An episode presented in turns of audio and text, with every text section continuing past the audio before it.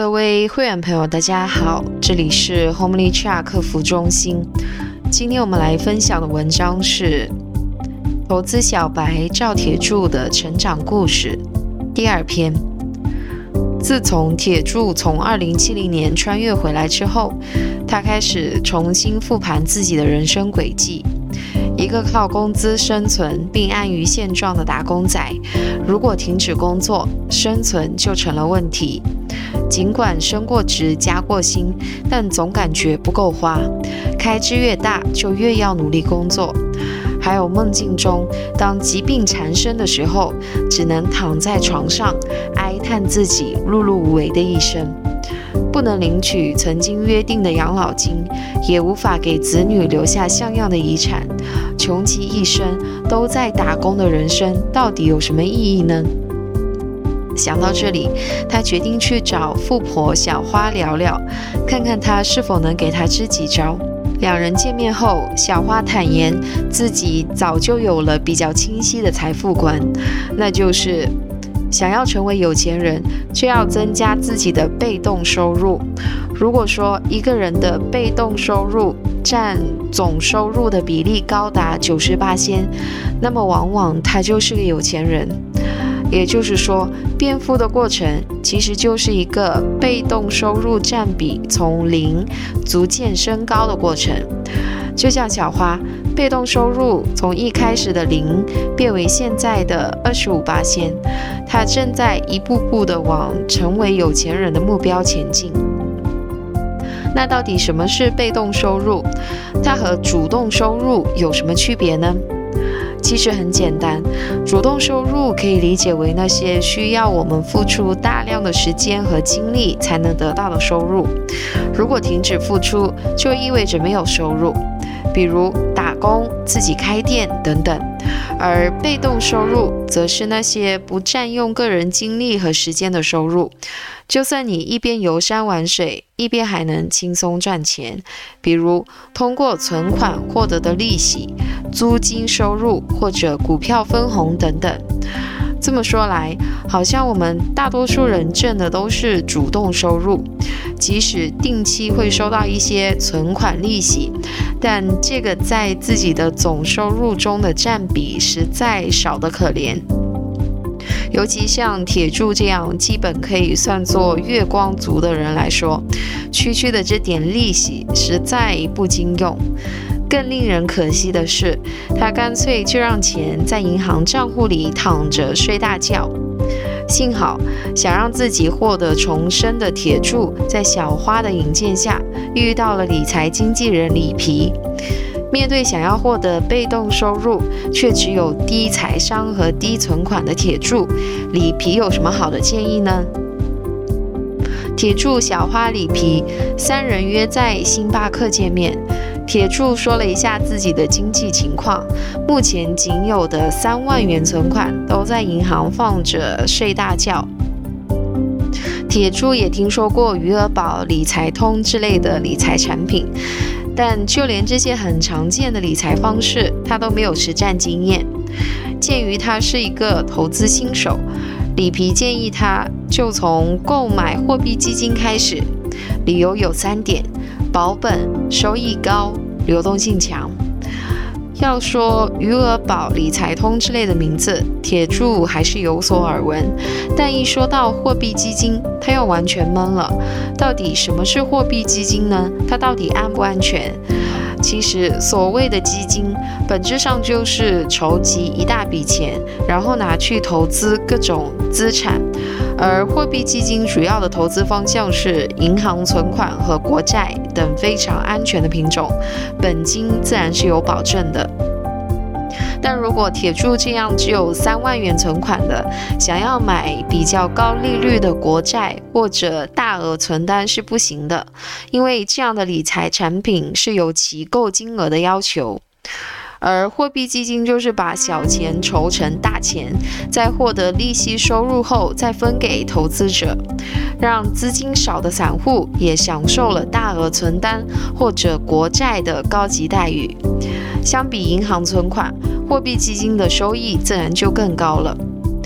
如果铁柱能把睡大觉的三万元购买货币基金的话，就以余额宝的两点六个八仙的利率来计算，一年也是有七百八十元的被动收入，何乐而不为呢？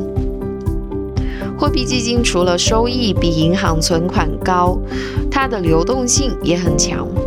很多货币基金都是可以随存随取，可以与银行存款相媲美。当你要用钱的时候，可以将部分资金取出；不用钱时，就一直让它钱生钱。这样安心睡觉的人是你，努力工作的就是钱。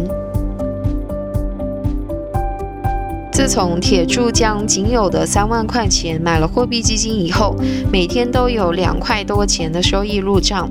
虽然金额不多，但这都是铁柱用自己的钱生出来的钱，让他体会到了不用工作也有钱赚的快乐。不过，货币基金虽然比较稳定，但是每天两个馒头的收益还是少了点。铁柱心里一直惦记着里皮脑子里的理财秘籍，在前前后后约了三次之后。里皮才答应抽出时间跟他见一面。两人约在咖啡馆见面，刚刚坐下，铁柱就迫不及待地说：“货币基金虽然有固定收益，但还是少了点，每天只够买两个馒头，不得劲。”教练拿起咖啡杯，轻轻抿了一口，问铁柱：“你有没有想过一个问题？现在你只有三万块钱作为本金，可如果你买了一百万的货币基金呢？如果按照三八仙的利率计算，每天的收益就有八十二元。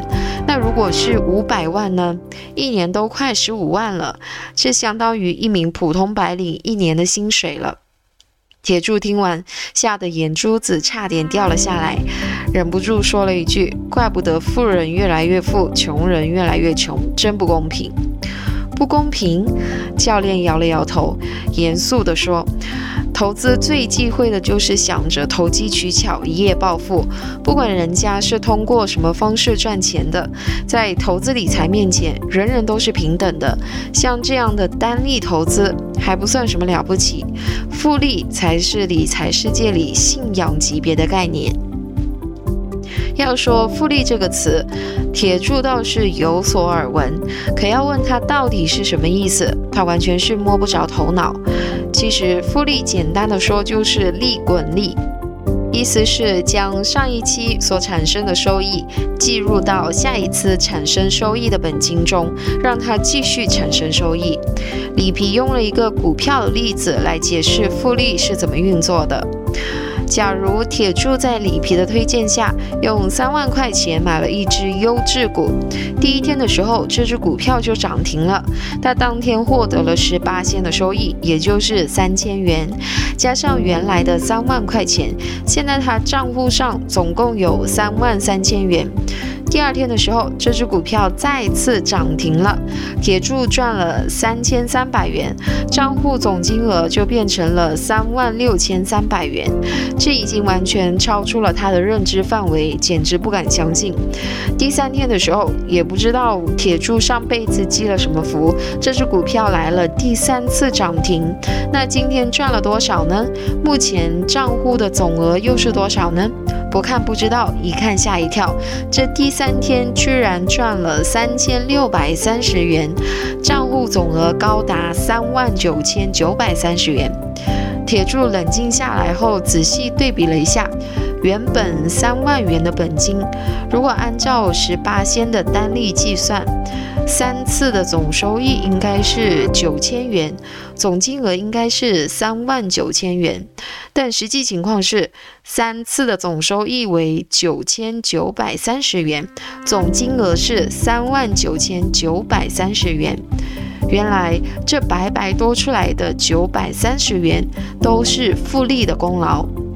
这让铁柱兴奋地失眠了好几天。为了进一步说明复利的威力，里皮讲了一个关于印第安人卖掉曼哈顿岛的故事。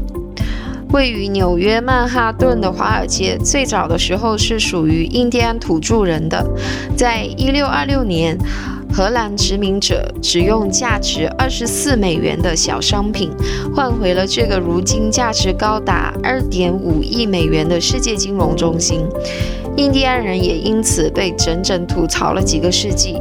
现在换一个角度，如果当初印第安人把这二十四美元拿去做投资，假设每年产生的收益是七个八仙，那么经过三百六十四年的利滚利，当年的二十四美元将变成二点三四万亿，也几乎能买下整个曼哈顿岛了。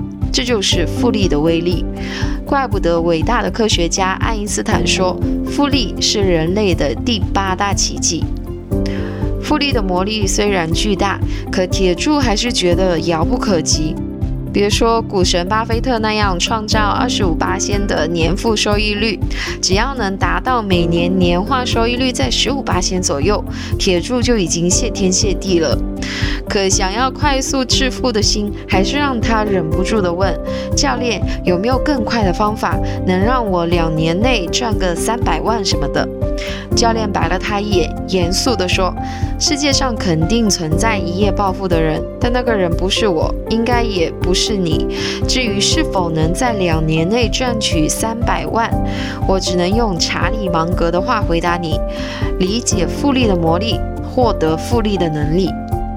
哦，对了，像铁柱你这样存款只有五位数的，还是先慢慢积累本金，把自己的金额养肥一点，才是当务之急。”教练毫不客气地说：“虽说里皮暂时没有传授给铁柱关于如何获得复利的武功，但显然复利的威力已经吊足了铁柱的胃口。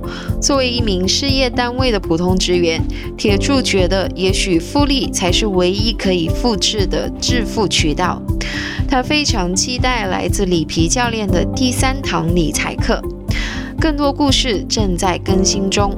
如果你对投资理财感兴趣的话，欢迎关注我们的节目。